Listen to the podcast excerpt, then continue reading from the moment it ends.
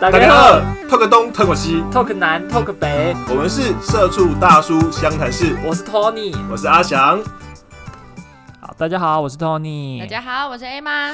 呃，今天呢，又回到了我们在职场工作的题目。其实我们有一段时间没有。呃，也也不是一段时间，是为了那个十几趴的投票人吗？不要这样。其实我们原本职场就算是我们在三四月份就自己本来就会会做的部分，只是因为我跟就一时兴起就决定做了约炮这个主题，所以就让他这个 大歪楼就让他自己直接这样子下去。你确定是一时兴起吗？我觉得你们俩是那个计划很久哎。其实我们早就想这样做了啦，但就只是说，哎，一直找不到一个合适的合适的机会。会点他一个合适的对象，那只是在这次正好因缘机会下就交了新朋友，就来跟我们一起录音。OK，还没有听约炮系列的人，赶快去听哦。我们今天呢，主要要讨想要讨论的是，在职场的办公室里面，其实你难免会遇到一些奇妙的同事，而其中一种奇妙的同事，就是情绪管理不佳的同事，也就是俗称的小爆弹或者是火山型的同事。很多时候，你可能不知道踩到他的什么地雷或者什么点，他整个就在办公室里爆炸起来。你不知道怎么讲的，我很有画面呢。为什么？你要你是还是你自己本人就是这种同事呢？不会啊，因为我一定觉得你一定踩到我什么点，我不会觉得我莫名其妙的爆炸，一定是有什么原因你才会让我爆炸。我不会是莫名其妙的生气。对，可是我像我之前在公司里面就有遇过，就有遇过一个同事，他就是他就是呃，他就是反正就是行政组的同事。那他严格说，他在公司扮演的角色就是工友的角色，签 签签收发啊，然后帮就是他也不会帮大家定，帮大家做任何事情，他就是收收信啊，然后收发啊，然后我还真的想不出来，然后是什么了。听起来他只有收发一个工作啊。对，就是哎呦。我以前在在那种关谷公司上过班，人家要叫人家要叫董事长叫姑丈，你你在那边啰嗦。所以他的工作就是一收发，然后就没有了。呃，就是这样。他的工职称，他的职务内容很清楚啊。还有就是每个月庆生会的时候，他会负责吹气球。哦，这工作很重要。还有还有要订那个，为什么公司不买个大气筒？然后还有要订那个蛋糕。对，订蛋糕跟拿披萨，就是统称总务嘛，但是工作分量比较少的总务，这样能够有什么点把他？还是他气球吹太多所以生气？不是，是气球没爆，他先爆。其实他在那个我跟他共事两年多的时间里面，我看他无数爆发的次数就无数次，然后爆发的点，其中小爆的时候，就例如说，呃，可能今天同事妈妈说，哎，怎么？怎么又要吃蛋糕了？他就会生气。不是，那请问他生气的点是？他觉得他辛辛苦苦准备干蛋糕，你们这些人不知感恩。不是，那你同学同事 murmur 这点也蛮奇怪的。那不然他这句话背后的意思是？为什么又吃蛋糕？可以吃点别的吗？啊，不然生日不吃蛋糕要吃什么？不是，是每一是我们每一个月都吃红叶蛋糕，而且就是吃同一款的红叶蛋糕。哦所以他应该 murmur 清楚一点嘛？我帮这同事讲话，在他立场，他应该说：怎么又是红叶蛋糕？怎么又是红叶蛋糕？经典水果口味。对，所以他应该清楚说：哎，下一次可以不要吃红叶蛋糕吗？也许他就不会爆炸。对，然后总之他那一天他就爆炸了。还有一次是，他有一次最大的一次爆点，我印象很深刻是。他跟财务那边的财务主管整个大爆气，然后是在公司里面咆哮。原因就是呢，他的姑丈那个时候因为派系斗争的关系，要牵制业务部门的主管，所以说就让就不让业务这边用代支付去支付那个预收款，那就像就是不让你去申请那个预付款项。例如说，你可能要出差。有的业务习惯就是他先去申请一笔款项，可能三千块，所以你要钱你自己先花了，然后花完再来请，你不能先把钱请到钱请在手上。对，嗯哼，对。然后因为这个规定改完之后，业务就是敢怒不敢言，因为业务就知道就是要弄那个业务主管跟弄这个业务部门嘛。那这个小火山先生呢，他就并不知小火山先生这个名字好可爱、哦，是不是？是不是？？小火山先生他就并不知道这件事情，所以他就是送单子的时候，因为他每个月都要申请挂号信的发票，然后他就他就说他要去申请预支，财务主管就跟他说，呃，总董事长上个月发布命令说这个不能这样子做，然后他就爆气了。然后爆气的金额，他就直接在办公室咆哮说：“所以我付出去这八百多，所以我今天你公司为了这个八百多块钱要跟我在这边计较。”然后甚至于他就自己从口袋里拿出八百多块甩甩在财务部门的主管的桌上，然后还把门踹了一个洞，很大力的踹下去。那个洞都不止那个八百块对？对对对对，他就是，可是还好啊，因为他那个就是那种木头门下面有一个 有一个那种通风板对对，通风板那种啪就踢踢破啊，杀气很重这样子。对，然后所以我们就很傻眼，这么生气，对，这么生气，为了八百块。然后总之他在办公室还有很多很神奇的事件，但都是因为事故而爆气我我。蛮好奇，就是这个小火山他几岁啊？大概是一个四十五岁的男人，这有时候，其实好像每个人身边多少都会有一些这样子的人呢、无论是同学啊、同事啊，或者是主管啊、老板啊，都会有一些人有这样子，你不知道莫名所以的去踩到他的点呢、对你有遇过这样子的主管哦？我有遇过这样的主管呢、就是你永远不知道他今天为什么而生气，然后就是呃，你今天送单子去给他钱，你一直以来都是这样给他签单子，然后有一天他就突然生气说，为什么这个单子给我签？就我们董事长一直一直以来有一张请款单，一直都给他签，然后他有一天就是突然生气说，为什么这张单子给我签？然后我们就说啊，这这这张这张项目一直都给你钱呐、而且这件事情我也觉得很奇怪，因为我从进公司一直觉得很奇怪，因为那张单子的金额通常都很少，都是几百块，有时候还是什么八十几块，可是那永远都要签到董事长，你知道董事长是很忙忙的人，所以你要常为了这张八十几块的单去给他签，可是公司一直以来都给他签，然后有一天签签签签到最后就是。签完之后，那天董事长突然就暴气问我说：“为什么这张单子是他签？然后他根本不知道发生什么事情，为什么是他签？然后我也觉得很奇怪，为什么你签了单子，然后你骂我，然后为什么你签？这是公司定的规定，关我屁事啊！然后从此之后，公司的规定就改了，就不是他签。然后我也被骂的莫名其妙，就是诶，公司规定也不是我定的，那为什么今天 他吃错药，还是 我踩到什么地雷这样？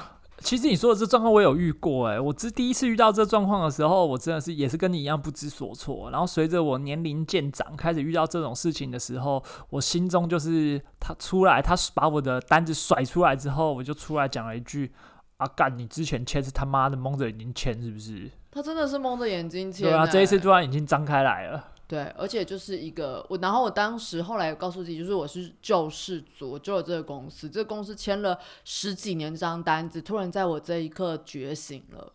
董事长突然发现，靠，为什么这张单子我在签？我从来不知道这张单子写什么，然后全公司的业务都我在签，然后突然发现，不是这张不应该我签，然后从此公司规定就改了。你看我是不是这间公司的救世主？我觉得年末应该打张金牌给我。我觉得其实这有的时候是真的是流程流程上的问题，尤其是因为我之前待过关谷的公司，那个公司真的很多很奇葩的事件，尤其是他们更改流程，大概就是跟大概就是跟业务更改尾刊单的速度一样，就很长一个事件，它就是为了。无论是政治因素，或者是为了防堵某一些事情，或者是说，呃，董事长要到时候卸任的时候不能留下污点，这样他才可以去别的关谷公司当董事长。所以说，在这样子各种各样的因素下，他不能留下记录，然后变成签名的人就的流动向就走超奇怪的，真的真的，我跟你说。然后还有就是他那个他那个流程会变成说。呃，每一个一级主管的核决权限都变超级小，然后董事长跟总经理的核决权限变超级大。就例如说，呃，像比较正常的状况，经理一般公司经理大概都可以签到两万块，然后协理协理级、处长级大概可以签到十万块。那在上面就是总经理，你可能就十万块以上就是总经理签，然后百万的就一百万以上的就是给董事长签。可是那个时候就超妙的，那个时候总经经理是不能签钱的，哎，经理一毛钱不能签。然后怕经理贪污是不是？然后妙的事情来了，然后那个协理处长级只能签三千块，是被压低职权的，你们是很容易贪污的关关关谷公司吧？这个我不太清楚，我不太清楚啦，就细节我不知道。总之就是改的很很莫名其妙。然后呢，这样子之后，其实大家也绕得轻松。那最后呢，就出现了一个状况，就变成说。你所有钱都要送到董事长，那你所有钱送到董事长，他所有钱都会问一些很无厘头的问题，因为他一来他也没有业内的专业，等于就筹庸的董事长，你期待他有什么专业？他的专业是当长官，也是对。然后我们那个时候又是负责很很新兴的项目，就是负责。呃，CRM 分析会员相关的东西，干他懂个屁呀！所以董事长其实只是来负责盖章，他其实根本不知道你们底下的人在执行什么事情。对，然后他又要因为这件事情爆气。他他他又想说，你这个东西给我，你就是要我蒙着盖吗？我们心中 OS 是，不然你你希望怎么样呢？你们应该跟他解释啊，要让他看得懂啊。就解释几次合约之后，我就觉得我在那个工作很灰心。你讲了半天，他也听不懂。对，然后甚至于就是连那种我们要跟我们要跟厂商收钱，我们要跟客户收钱，一次收个几百万，他也要问一百个问题，说为什么只收几百万？很难解释，很难解释，这好难哦。就是我们这个算法不是应该应该，我这个案子不是应该跟他们收个五六百万？这个客户怎么样怎么样怎么样？呃，可是人家一年就是只有一百万给我们，然后他就会用很传统的方式说：怎么可能？我跟他们董事长吃这么多次饭，跟他们这么熟，怎么可能一年只有一百万给我们？然后就又再约一次饭，然后约完之后还是同样同一张一百万。对，总之在那个公司有很多有很多奇遇记啦。那那个公司就在那两年，我觉得给我自己成长很多，是我看清楚台湾的政治到底是怎么一回事。不要说太多，你小心被杀人灭口。对对对，没有啦。其实台湾的政治我觉得很有趣，它就是一个。一个你的人多我的人少的游戏，那它里面的买卖就是怎么样让我的人变多，你的人变少，这就是它买卖的过程。所以当初在那个公那个公司里面，我遇到的第一个震荡就是呃科批跟跟盛文一起选市长，嗯，然后盛文选输，科批选上，然后在那个时候的震荡，公司就非常之精彩。对，但我觉得回到就我们刚刚说，就是公司同事情绪这件事情啊，就是其实我觉得有时候怎么样在主管一个对的情绪的情况下跟他讲话，其实也是职场一个蛮重要的学问诶。你在一个对的时间去跟主管讲话，有时候通常会达到比较好的效果。那你在主管忙得焦头烂额的时候去跟他讲话。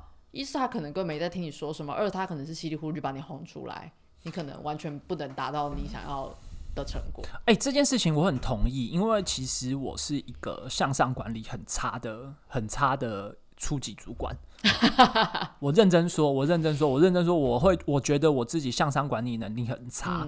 然后经过几个公司之后，我自己的感觉是，我觉得向上管理有两个很重要的美感，我一直掌握不好。第一个美感是分担主管的焦虑。嗯，那分担主管焦虑，有一些人会用的方式就是画大饼跟荷兰他。让他让他有一个想象的画面，那当他有这个想象的画面之后，很多事情就好解决了。但是那个就是你就是累死三军嘛，那就是累死下面的人去做去 fit 这个这个泡泡。那第二件事情呢，我觉得我觉得我也没有做好的地方，就是找一个合适的时机跟跟老板说话，或者是更精准的说，是你身为一个。部门主管，你在什么样的时间点去敲老板的门，跟他分享你现在在干嘛，我觉得是很重要的一件事情。对，这个真的是一个蛮，我觉得是一个蛮重要的学问跟职场生存的方式耶。对，尤其是这个部分，我做倒了这么多公司，跟被炒了这么多次之后，我自己的观察是，呃。公越就是大概我自己可能我自己能力的问题，我能够承受的公司大概就是公司总人数两一百五十一百人到一百五十人以上的公司我就受不了，我就会我就会待得很辛苦。那那也代表的是，因为我都会我在那个时候都会是部门主管，我手下大概就是有五到六个人。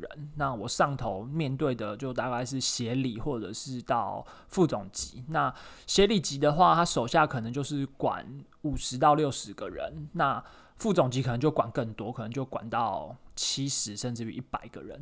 那他手下那么多主管，我在跟他报告事情的时间点，还有让他跟他讲事情的时候，有的时候。他一来是对我很担心，因为他就会觉得我可能是他部门里最年轻的、最年轻的经理。然后我的业绩状况就是有时候好，有时候不好，就是很不稳，就起起伏伏很大，就会让他很紧张。那在这时候，我又不会分摊他的焦虑，就只会跟他讲说：我现在遇到困难是什么？我遇到问题是什么？那你可以帮我解决吗？或是你可以给我一些 consult 吗？或是怎么样？但这个时候就会牵扯到第二点是。找一个合适的时间跟他好好谈话，这件事情我就是一直没有抓到那个好的美感。嗯，就像以前我们在做专案的时候，以前我上面的主管就会一直跟我们说，呃，你有任何时刻、任何的小状况，你就一直去跟公司反映，去跟公司讲。可是因为我们每个人都是自己的专案负责人嘛，那有时候我们就会有一点觉得。自己的好胜心，然后觉得哦，这个小状况我可以 cover 掉，或者这种小事有什么好跟公司报？那有时候主管就说，你看那个别的 team 的人，一点小事就往主管办公室冲啊，一点小事就要去邀功啊，一点小状况就要去报啊，所以他就是会吵的孩子有糖吃，他就可以获得公司更多的资源啊，更多的人力。可是我们安安静静的人，做事的人，你可能就。不会获得公司的资源，可是后来想一想，其实他们这么做其实也没有错，不是说他们比较表啊，比较爱争，其实是他们一直去让公司知道他现在的工专案的状况，所以公司就很能够掌握说，哦，你现在的案子其实走的都很顺，或是你其实遇到了哪一些小事情、小状况，主管一直可以。即便是闲聊，他可以知道你案子的状况，及时出手帮助你。可是我们这些都不说的人，对主管来说，当他知道你走进他办公室，就是有大事发生了。对他来讲，你才是一颗炸弹。你才是最可怕的那一个，所以当你出现在他面前都不是好事，或者是都是有紧急状况，那对他来讲你更可怕。所以不是会吵的孩子有糖吃，是他能够更及时的出手相救别人。但你来找他的时候，已经是他通常救不了你，所以你也通常要不到你的资源。嗯，这件事情我很同意，因为我在过去去的几次工作经验，也是保持着比较传统的，尤其是我刚在刚当主管的时候，也是呃。也是有那种感觉，就是说，哎，我今天我把事情做好，报喜不报忧，对，报喜不报忧。可是后来我发现，并不是那。那个你要报什么事情的那个美感就变得很难，是一种艺术。那变成是那个那个真的就是向上管理的能力。你会知道老板焦虑的点是什么？例如说他可能是最近焦虑的是业绩，或最近焦虑的是新项目。所以你跟他报新项目的时候，他就会觉得你分担了他的焦虑。那他他在焦虑业绩的时候呢，你可能业绩很差没有错，可是你一直不停的去告诉他说，你又发现新的赚钱机会，而且在怎么样。样进行怎么样进行？那久而久之，他可可能几次下来之后，他最后只是嘴你说，你每次都说有新钱，最后钱呢？即使没有进来，可是他有感受到你在为了他担忧的方向而前进。对，所以这件这两件事情，我真的就是是一直不是掌握的非常好。所以其实我的确可能是你像你说的，呃，被炒不是没有原因的。对啊，可是比如说你的主管正在为业绩而烦忧的时候，你就去跟他说，嗯，请问一下我们下星期的员工旅游，你觉得你主管不爆炸才奇怪，你就在一个不对的时间点踩进那个坑。所以有时候不是说主管很喜欢挑一些莫名其妙的点找你爆炸，是你在一个不对的时间。点去踩那个坑，那人家当然会爆炸。就主管说日理万机有点过分，但真的是可能他可能真的有很多事情是你不知道的事情正在忙，是你没有办法理解的。对，而且还有一点是，这是我后来我自己把自己的工作习惯去教育我后面的下属，我就会跟他讲说，你我很讨厌你们到下下班时候才寄信给我，因为你必须花你下班时间帮他看东西。对，然后我甚至于就会。呃，信件比较多，或是东西比较多的时候，我甚至于都会说，呃，我今天我今天的工作是签所有人的签单，跟看所有人的合约，所以你今天你如果有东西要赶着出，你赶快放送到我这边来，不然我今天晚你就是下礼拜才再就要再等我下礼拜再看了。嗯，对，我觉得就像刚刚买蛋糕爆气的大叔一样吧。我觉得很多人会生气，我觉得就连我自己一样，就是嗯。自己预期之外的事情被破坏，是很多人不能够接受的事情。就像我自己一样，就是如果我今天安排好的 schedule，你突然很意外插进一件事情，可能我不见得真的爆气，可是我心中会不舒服。所以如果我的下属在我安排好的 schedule 中突然安很意外的穿了一件事情来，然后我可能就会觉得。心里不是很好受，所以我觉得对于大叔来说，他安排好的蛋糕突然被大家觉得不喜欢，他可能也会觉得不好受。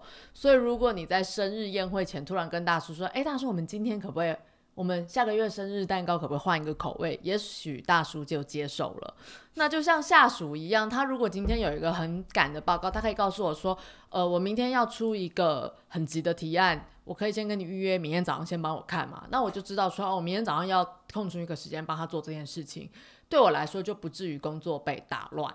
或者是说，比如说，哎，我就像你说，我也很讨厌我下班时间，然后下属突然提了一个提案出来说，哦，我今天要交给客户，然后就变成我的工作突然为了他而停止，然后帮他检查东西，然后这时候我又发现他里头各种错，然后我就真的会受不了，说你一定要犯这种很低级的错误吗？然后这时候呢，我的下属就会觉得我莫名其妙为了这种小错误发脾气。可你真的觉得那是我的，就是是我脾气不好吗？就不是啊！你已经为了莫名其妙的事情延误了我的工作，然后你又拿低级错误来烦我，你不你能怪我爆炸吗？就是不是我要当小火山，是你自己要来点燃我的，不是我的错。而且我觉得生气还有另外一种是。就是他不是真的对你发脾气，就是他会对那个对别人不耐烦。就比如说有新人来啊，我们家有些老业务，就是如果新人来，然后问他事情，他就会一一脸不耐烦，然后好像我也不知道他是想要展现他自己现在很忙没有空教，还会觉得你现在很笨，我不想跟你讲话，就是会一组 就是啊。就是人家可能问他公司基本流程啊，或者是问他一些就是基本的产业常识，他就这样爱讲不讲的啊，然后自己很屌那样子。然后我就会想说，靠，你自己来说，当时还不是一个鸟样，我们还不是这样教你，干嘛现在对人家这个态度这样？然后我就想把他叫过来说，你现在是干嘛？你要老鸟了不起是不是？我们以前公司有遇过类似的同事，可是他他总是因为他在公司很久，他在公司十二年，所以他比你还久。对，然后 可是流程上。就是很，也就是说，他其实这个他在这个部门里面，所除了主管没干过之外，所有第一线的业务他全部做过了。然后呢，只要有新人去问他问题，他都会说：“哦，我很久没有碰这个业务了，我不清楚，你去问别人。”可是我觉得这样回答也还算礼貌啊。对，很像礼貌。可是，可是，可是你要想，他们那个部门前一阵子遇到的问题是说，上一批人灭团那就剩他一个。哦，所以他。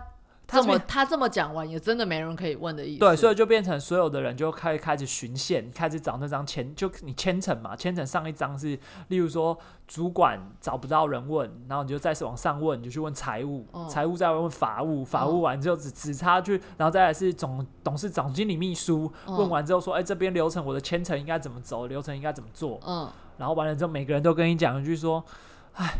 你们部门难道没有人会吗？你们那个某某某不是在你们部门吗？嗯，然后你就只能呵呵呵说，他跟我说叫我来确认一下，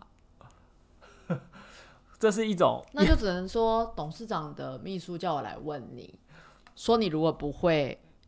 就没有人会了。呃，哎，这个这个理由，这个这个回答，真的还是蛮妙的。真的耶，不然到底谁会啊？那我其实我还有遇过另外一种更奇葩的是，他喜欢给新来的人下马威。怎么样下马威？就我们以前我赌你做不过三个礼拜。不是不是不是，就例如说我们以前有一个，我们因为我们有那种有资讯、有技术、技术的嗯。人员，那写程式的，那有一些功能可能你需要开发，嗯。所以你必须写一个尾，就是需求单。嗯那需求单的话呢，因为你先前的人，你就是照着学长怎么写，你就怎么写嘛。嗯那学长写的会过，然后你写的就不会过，然后他就拿着你那张需求单来削你，跟你讲说你写这样子谁看得懂？你说这个地方打开怎么打开？这个地方要怎样？我怎么知道？你要想你这个东西是要给别人看的，我是需求单位，我不会问你为什么，我只会做而已。然后他就把你很削一顿，那他希望什么？他叫他就在等你的年资，还是希望你请一个老的一起过去拜码头，还是呃他欠你，他需要你一杯饮料？他这些其实其实饮料这些他也不熟啊，他其实想要的，他其实想要的那个感觉是说，例如说你可能在做之前先去找他聊一聊，哦，Tony 哥，是是是，谢谢你。对对，他喜欢他喜欢享受那个被请教与被指导的感觉。哦，我我我我会给新人的下马威，通常是 Tony，六点了，为什么还不走？第一个礼拜上班就想加班，是不是？以后有的你加，快闪，赶快，现在收东西，赶快走。哦，就是我们公司的大概前一个月的新人都会被我下这种命令，因为我很不爽，他们第一个月就是看大家都在加班，他们就硬要在那边不敢走，但因为就是你也没案子，你要加个屁呀、啊，然后你为什么不走？然后以后有的是你加班，你现在就是没什么好不敢走，你不敢走，对不对？我就大声命令叫你走，现在立马马上，而且我会五十八分站起来说，Tony 收书包了没有？赶快，现在立刻收。然后他就会，嗯嗯，赶快收，我看这不用看，明天看，收，你们也没事。然后就，嗯，我们都是女业务，他们对面子很薄，就赶快收书包。说哎、说到这个，我想到我们还有之前还有公司是我朋友的公司就。就是很有趣的现象，他们有一个部门就是处于那种呃，就是已经是夕阳产业的夕阳了，就是他那个东西，到底有多细呀、他那个东西原则上已经是落日了吧？它那个东西，你他那个东西，你可以把它想成你在一些你在一些你在你在那个什么洗衣店呐、或者在一些灿坤，它外面有一个报价，一个很很丑、很有积灰尘的报价，上面每个月都会有一本新的电玩杂志，嗯然后他们就是负责那个电玩杂志。嗯，那你会想说，你是现在是什么年代了，还会有人在做这个嗯电玩杂志？嗯的原因是因为，呃，工厂就是盖他们的印刷厂就在那里，那个东西不印，印也是在那里，是不对是？印了赔你不印赔的钱比印了赔的钱还要多，嗯，所以那就选择印。好，所以他那个单位就是变成大家就是做这件事情，然后有一个潜规则，嗯就是七点才能下班，准时上班，七点才能下班。那要干嘛？你就是原因是因为你要平衡集团的士气，就是大家都没走，你也不能走你不能让人不是是你不能让人家觉得你们这个部门过得他妈的并不爽。哦。那中间可以外出吗？他们外出就是哦，我去板厂，哦，然后就或者我去咖啡厅坐一个下午。没有那么夸张啊。他们会去板厂喝咖啡，因为哦板厂印刷的那些师傅人都很好相处，哦，所以就会那边拉迪赛弄了一下午，然后再回来。辛苦他们。对，就是然后公司就是变成，然后那边就是属于一个养老单位。例如说，他们最大的主管就是在公司三十年，然后每一年都说要退休，然后到处部门就调来调去的年资的那种。那种、那种、那种咖，就也调不去哪里，因为这部门最爽，也走不了啊，也也不想走啊。对啊，没办法、啊。然后，然后再来就是，呃，调进去的主管，要么就是就是犯了错，但这种部门就欲缺不补了嘛，就也裁不掉，也也也也长不对大。对对对，长不大，就欲缺不补，你也没有新的业务，哦然后你就是缺就是这么多，因为他那个就是有一点像礼貌，也就是说啊，你一个经理最小的编额，你可能就是要三个人，所以你那边就是养，你就是要。养三个人，可这样也蛮衰的，一定要七点才能下班。对，然后他们公司又很远，他们公司在呃南港的深处，以前还没有南软跟就没有在南体园软体园区的时候，他们那边大概就是末端的，真的好远哦。对。好吧，那这样就是还不能够准时下班，也是一个蛮可怜的。应该很希望有这种老员工，就逼迫员那个洗菜鸟早点下班这样。好，Anyway，我们今天讨论了这种状况，其实很多时候我认为这是你在职场里面人与人之间的相互尊重啦。那至于向上管理这部分呢，我自认我的能力很差，应该说这个这个项目我真的就是做的不好啊。我觉得向上跟向上管理真的是一门很大很大的学问哎、跟人的管理真的是蛮困难的。对，好，那我们今天到这边，谢谢大家，谢谢大家，下次见，拜拜。